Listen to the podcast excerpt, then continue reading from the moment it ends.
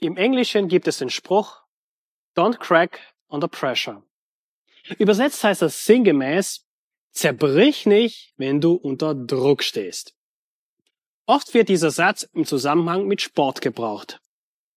Der Spruch Don't crack under pressure gilt bei herausragenden Sportlern, die unter Druck ihre beste Leistung abrufen. Das zeichnete zum Beispiel den Tennisspieler Roger Federer aus.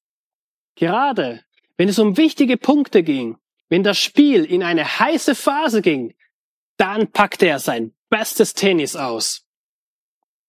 Wir wollen uns aber mit zwei Frauen aus der Bibel beschäftigen, die weit mehr unter Druck standen als irgendein Sportler. Diese zwei Frauen finden wir in 2. Mose 1. Bei ihnen lernen wir, was es wirklich bedeutet, unter Druck zu stehen.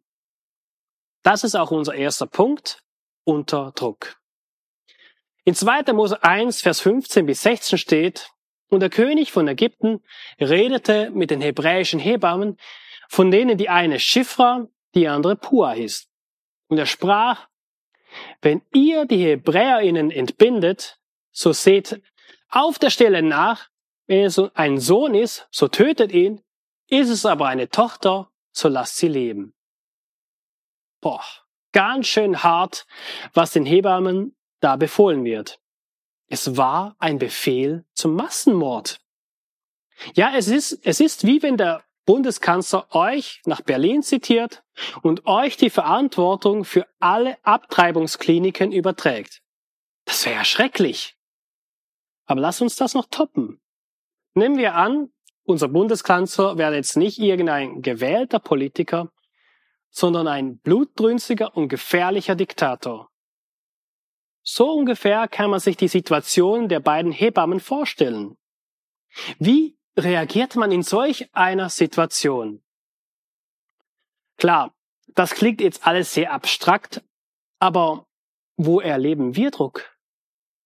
Manche erleben Mobbing in der Schule oder am Arbeitsplatz, nur weil sie an Jesus glauben und nach seinen Maßstäben leben möchten. Bei anderen läuft es in der Familie alles drunter und drüber. Und man hat keine Ahnung, wie man aus dieser familiären Zwickmühle rauskommen soll. Wiederum andere kämpfen mit gesundheitlichen Problemen, chronische Krankheiten, Krebs, Depressionen. Da gibt es viele Möglichkeiten. Und zuletzt gibt es einige, die all das gleichzeitig durchmachen müssen. Man ist also hochgradig gefährdet zu zerbrechen. Wie äußert sich das?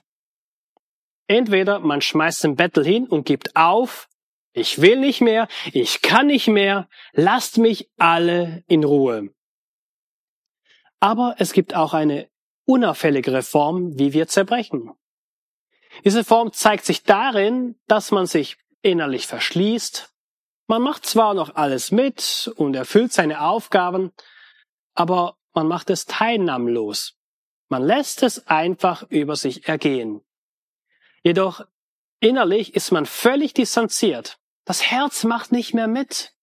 Es ist nur noch Dienst nach Vorschrift. Das ist zwar kein Bruch, der jetzt äußerlich sichtbar ist, um, nicht unbedingt, aber innerlich ist er da und kann sich genauso fatal auswirken.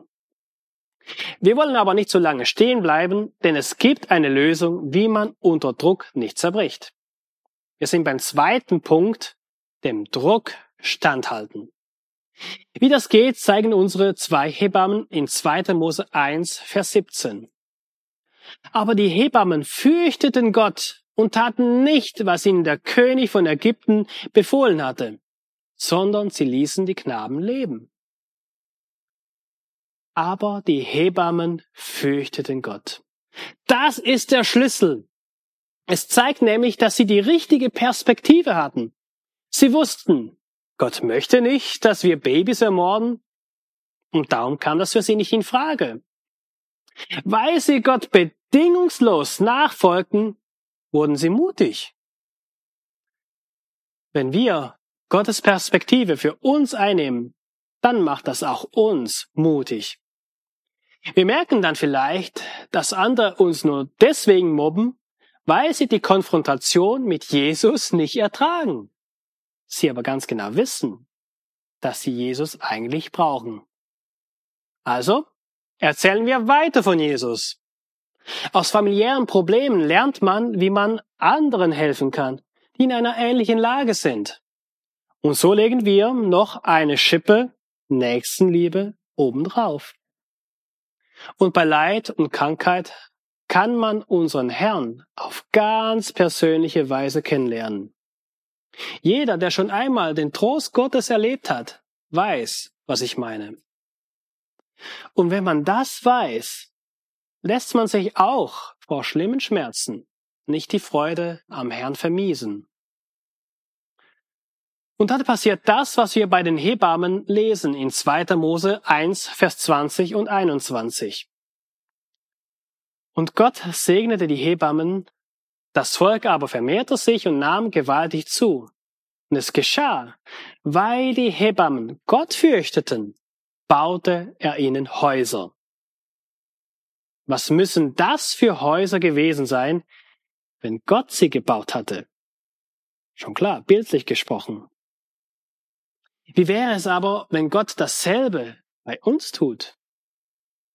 Daher lohnt sich, wenn wir von Gottes Furcht ergriffen, mutige Diener des Herrn werden und mit seiner Hilfe und seiner Kraft dem Druck standhalten. Don't crack under pressure. Amen.